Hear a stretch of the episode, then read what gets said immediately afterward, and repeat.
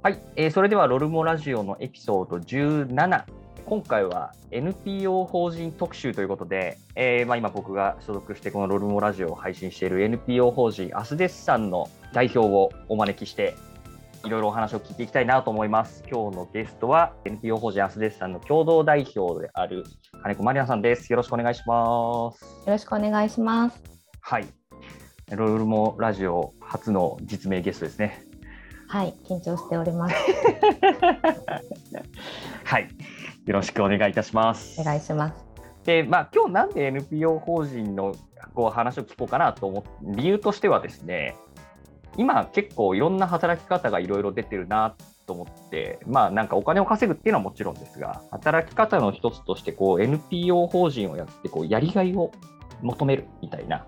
まあそんな働き方もすごくいいよねみたいな選択肢として出てきてるなってちょっと思ってまして、まあ実際、えー僕も NPO 法人ややりながら、えー楽しいなと思ってやってるんですが、まあ、その辺の魅力とか、まあ、そもそも NPO 法人ってどんなんだっけみたいなのとか、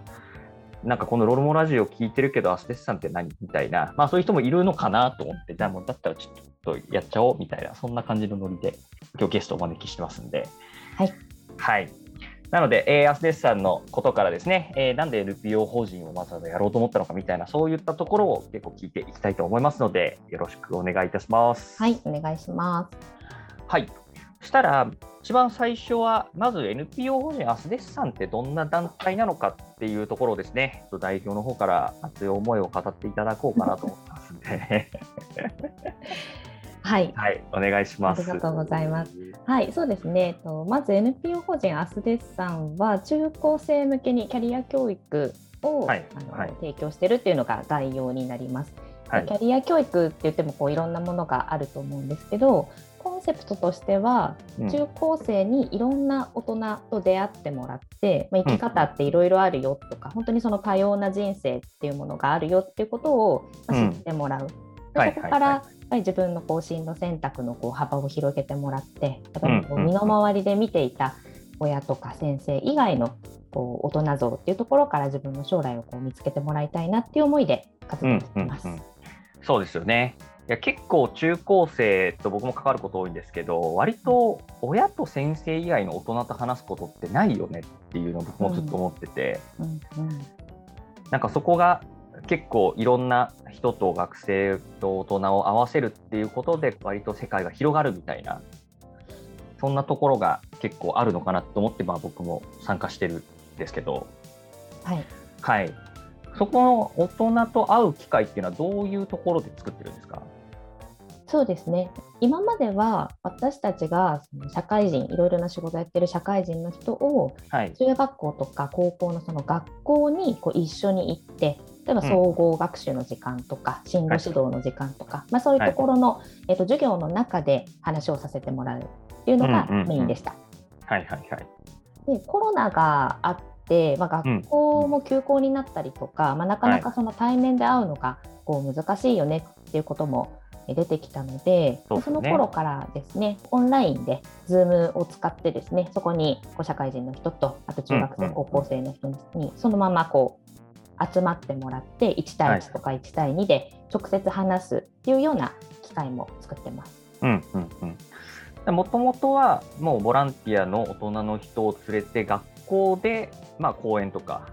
まあ、そういう話をするっていうのがメインで、はいまあ、コロナになってオンラインでできるようになったので、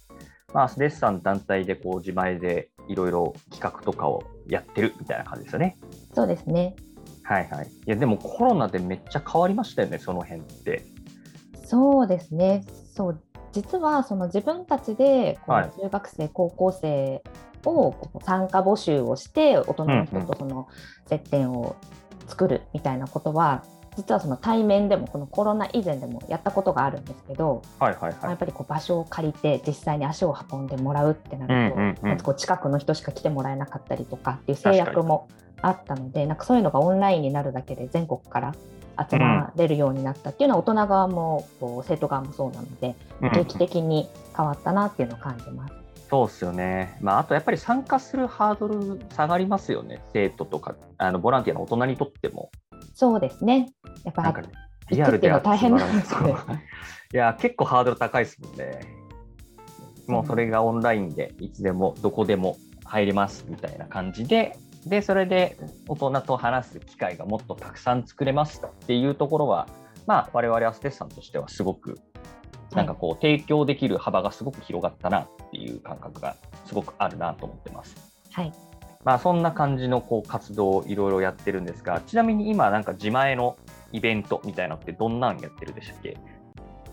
そうですね。いろいろあるんですけど、例えばあの本当に仕事を知るっていうことをテーマにして、うんうん。はい、あのキャリアパスポートっていうイベントなんですけど、本当はいはいにこういろいろなこう仕事の紹介っていうのをあの社会人の方からうんしてもらっうんうんて、はい実際にこう業界を知ったりとか、その職種を知ったりとか、まあそういったこう仕事に関する知識をつけてもらうものとか、うん。まあ、ワークショップ形式であの、うん。自己理解ですよね。こう自分のこう得意なことってなんだろうとか自分のはいはい。こう好きなことってなんだろうとか、まあ、そういったまず自分のことについてこう深く知るというようなことを目的にした、あのイベントなんかもあります。はいはいはいはい。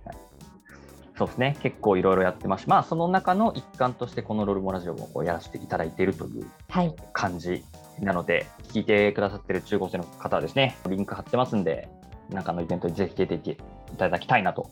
えー思ってるんですが、はい、はい。まあ、そもそもですね、あの、ワリナさんがそのキャリア教育みたいなところが、なんか大事だなとか、キャリア教育ってなんでやってるんですか？そうですね。最初はキャリア教育っていうなんかそんなこうテーマを自分で掲げていたかなっていうのはえ正直そうだったかなって感じなんですけど、あ、そうなんですね。そうですね。自分自身が、まあ、大学進学とか、まあ、そういったところではい。悩んだりとか、まあ、こうちょっとうまくいかないなと思ったまま大人になっていく中で、はい。まあ、そういったこう進路選択の場面で悩む人たちに何か自分の経験をもとにはい。役に立てることないかなっていう本当になんかそういう気持ちをちょっとずつ持ち始めたっていうのがきっかけです。へえ、そうなんですね。なるほど。ね。はい。その持ったきっかけはそれでなんでそれが NPO 法人でやろうみたいな風になったのかっていうのはちょっと後でもうちょっと詳しく聞いていきたいなと思いますんで。はい。はい。ちなみに今、アスデスさんは何名ぐらいいる団体になったんですか？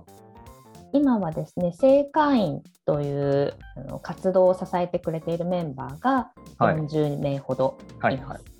であとはいろいろなそのイベントとか学校の授業にその大人と社会人として参加してくれているパートナーという、はい。あの方々がいるんですけどパートナーさんたちは300名ほどいらっしゃいます。おお。増えましたね。そうですね本当にありがとうございます。いつも皆さん助けていただいて本当にいろんな人にあの支えていただいてるなっていうのをいやー、そうでですよね。みんなただですもんね。やってると。そうそうですね。あのボランティアっていうことで やってもらっていや。そうですよね、ボランティアだと思えないぐらい皆さんめっちゃ協力していただいていて、まあ、本当にありがたいなと思ってるんですけど、はいアーステスさんって設立してどれぐらいになるんですか？設立はですね、今11年目になりましたね。おはい、長いそうなんです。え。マリナさんが代表になって何年ぐらいなんですか？えー、4年目かな。はいはいは。はいい、創業者は別にいて、その立ち上がっていた、このアスレスさんという団体に、私も途中からこうメンバーとして入って、うんうん、で何年かやって、まあ、機会があって代表っていうのをやらせてもらってます。なるほど。え、何代目の代表なんですか？3代目です。?3 代目？はい、?3 代目代表なんですね。そうですね。なるほど。